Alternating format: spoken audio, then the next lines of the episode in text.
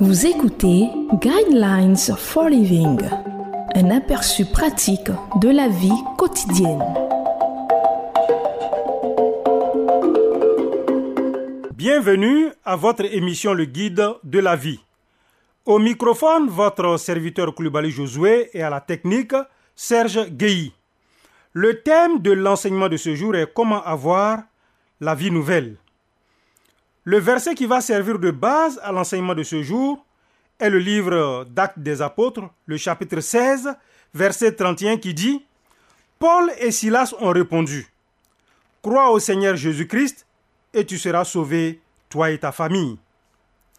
Si une chenille peut monter à l'arbre, se tisser un cocon autour d'elle et en ressortir comme un magnifique papillon, pourquoi s'étonner que Dieu puisse changer un cœur humain, en effacer la haine et l'amertume du péché, pour y mettre de l'amour et de la joie Ce changement remarquable n'est bien sûr pas psychologique. Il est surnaturel et le surnaturel implique Dieu. Il y a bien longtemps, au IIIe siècle, un homme riche nommé Cyprien prenait plaisir à traverser la ville de Carthage à bord de son char en or.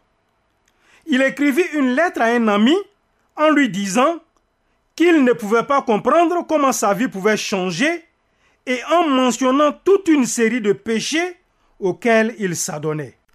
Pourtant, Cyprien a fini par devenir un disciple de Jésus-Christ. Sa vie a radicalement changé et il devint un leader spirituel très pieux. Ce qui lui est arrivé est arrivé à des millions de gens et arrive encore à des gens aujourd'hui. Comment expliquer un changement aussi remarquable dans la vie d'une personne? La réponse va bien au-delà de la psychologie. Jésus a beaucoup parlé de cette transformation et il a utilisé des mots tellement simples que c'est facile à comprendre. Il a simplement dit, En vérité, en vérité, je te le dis, à moins de naître de nouveau, personne ne peut voir le royaume de Dieu. Naître de nouveau spirituellement produit une transformation. Voici trois grandes étapes qui peuvent changer votre vie. Première ligne directrice, reconnaissez que vous avez besoin de cette transformation remarquable. La Bible dit simplement que notre rébellion contre Dieu est un péché.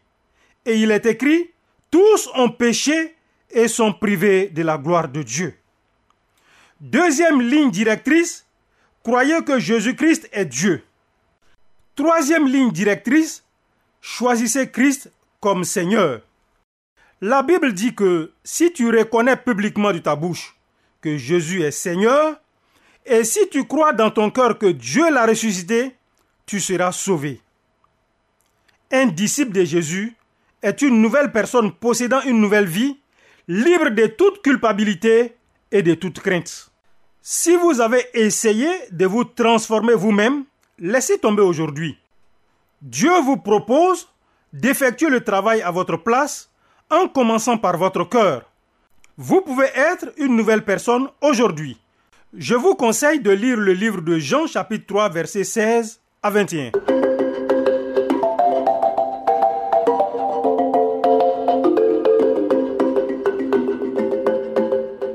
Vous venez de suivre Guidelines for Living.